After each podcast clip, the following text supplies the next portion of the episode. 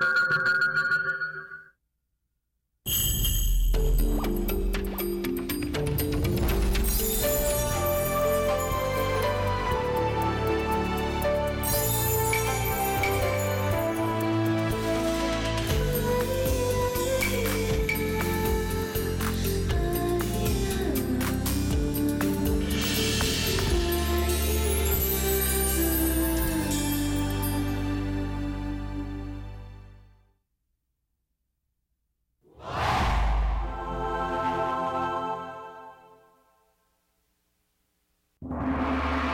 立つ太陽のような鮮烈な赤朱色。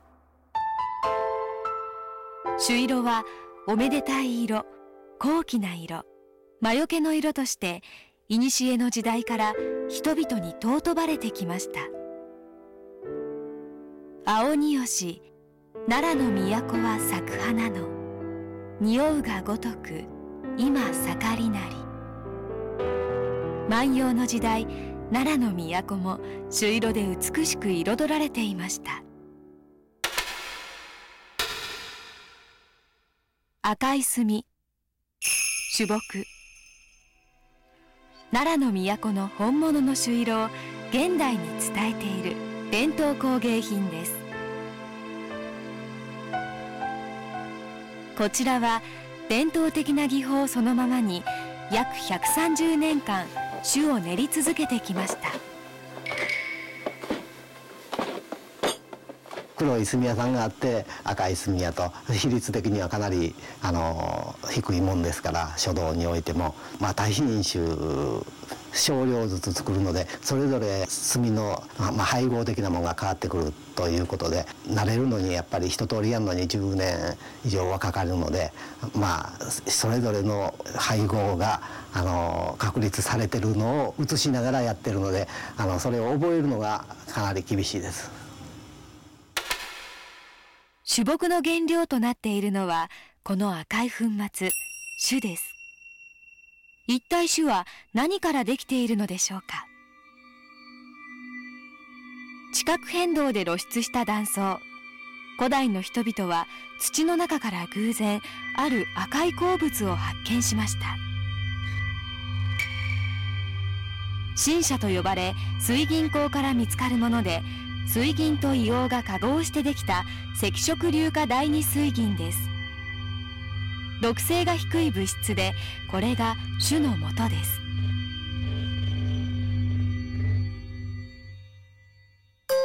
これは古くは2と呼ばれかつて日本でもこの2を大量に産出しました。中央構造線と呼ばれる断層に沿って鉱山が数多く存在しその他にも多くの水銀鉱将軍が存在したのです。2を産出した場所には今でも荷のつく地名や神社が残っています。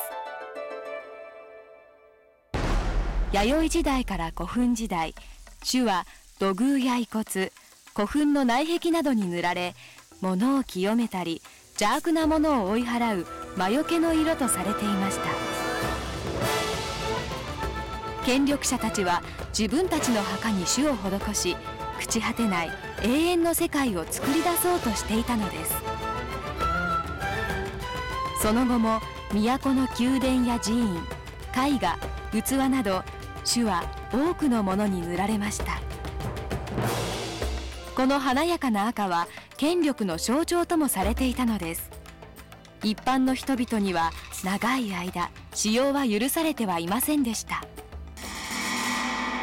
やがて天然の種は底をつくようになります。そんな中中国から水銀と硫黄で人工的に種を作る方法が伝わりました。江戸時代には江戸や堺で種の製造が行われそして明治時代になりようやく一般の人々も種が使えるようになったのです。ではこの種の粉末からどのように種木が作られるのでしょうか。種木作りの現場を覗いてみましょう。まず煮皮を煮込んでおきます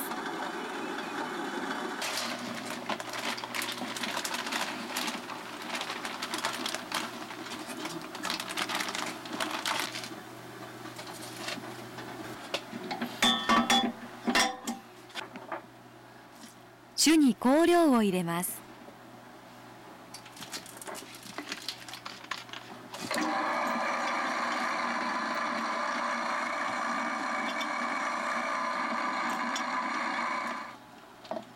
そこへ煮皮を少しずつ加えていきます。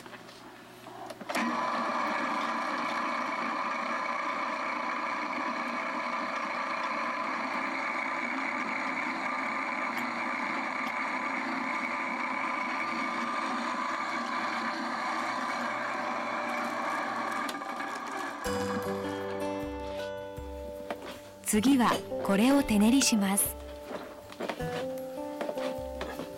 酒木作りが行われるのは冬場だけです。夏場は煮皮が固まりにくい上酒は比重が大きいため製品が変形しやすいからです。しかしこの部屋だけは暖かくしておかないと練り込むことができません。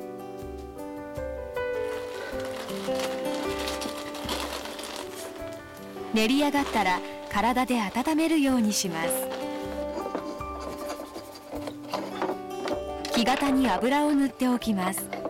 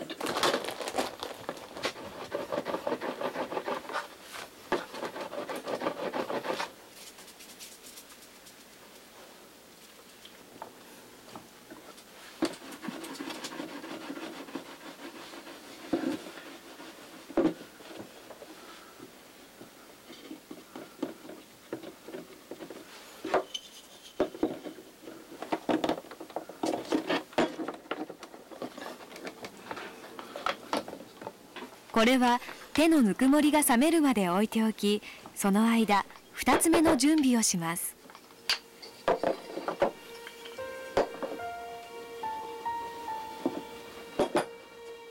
2つ目が練り上がりました。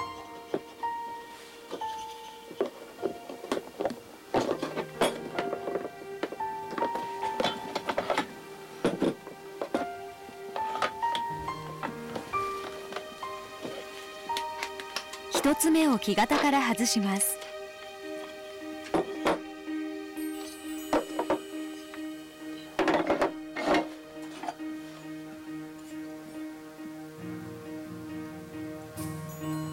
余分な部分を切り取っていきます。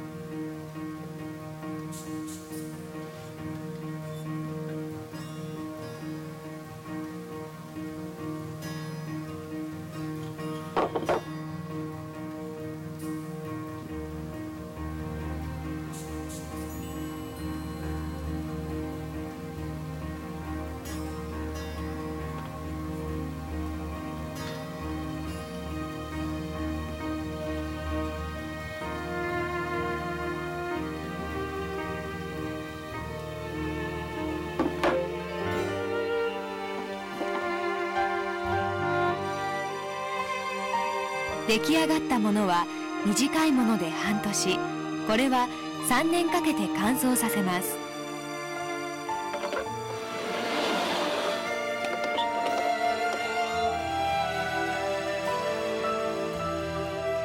これが3年ほど寝かされたものです。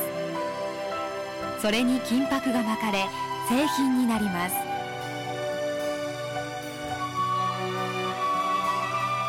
ここでは酒肉も作られていてこれらも同じ原料からできています。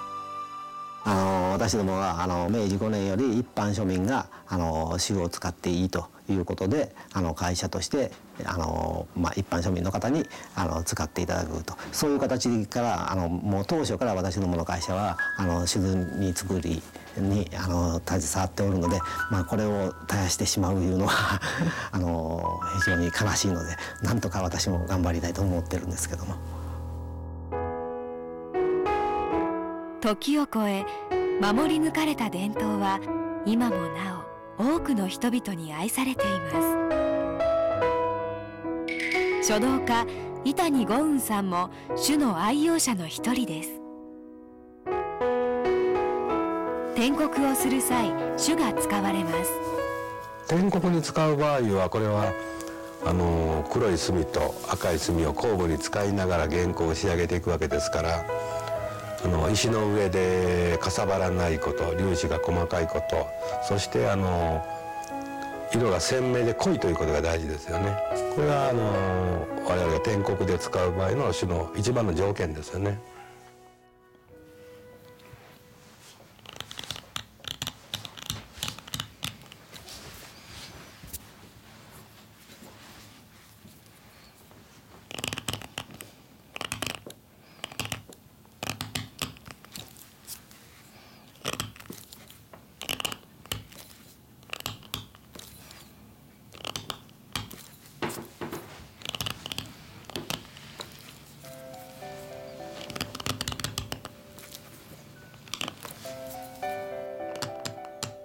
掘る言葉。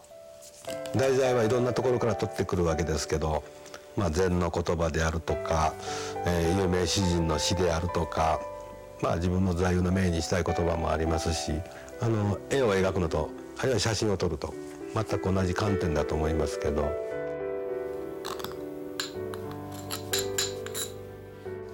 無一物。本来無一物という禅の言葉です。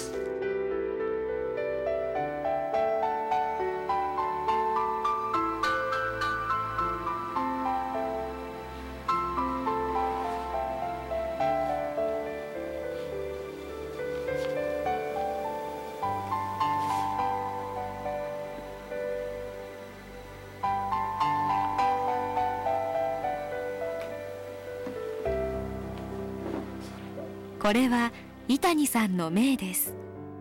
先ほど取った印をですね、まあ、誘引と称してこう空いてる空間に効果的に赤を入れようと。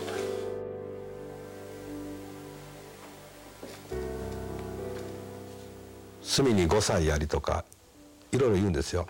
まあでも黒は黒ですよね。そこにまあ赤が入るということによって非常に作品は際立ちますね。やっぱり美しい色をしてますねでまあ色目にはこう紅に近いものから黄色に近いオレンジ色に近いものまで多種多様ですけどで印泥というのは、まあ、100年経とうが200年経とうがなかなか色あせないんです中国のもの古い軸掛け軸なんかでも墨の色が相当こう灰色に近くなって紙が焼けてきても印泥だけが三千と赤いというようなこともありますよね。古代の人々が土の中から発見した鮮烈な赤朱色。この色を目にした時どこかほのぼのと懐かしい気持ちになることはないでしょうか。朱色には私たち日本人の心の奥に郷愁を抱かせる何かがあるのかもしれません。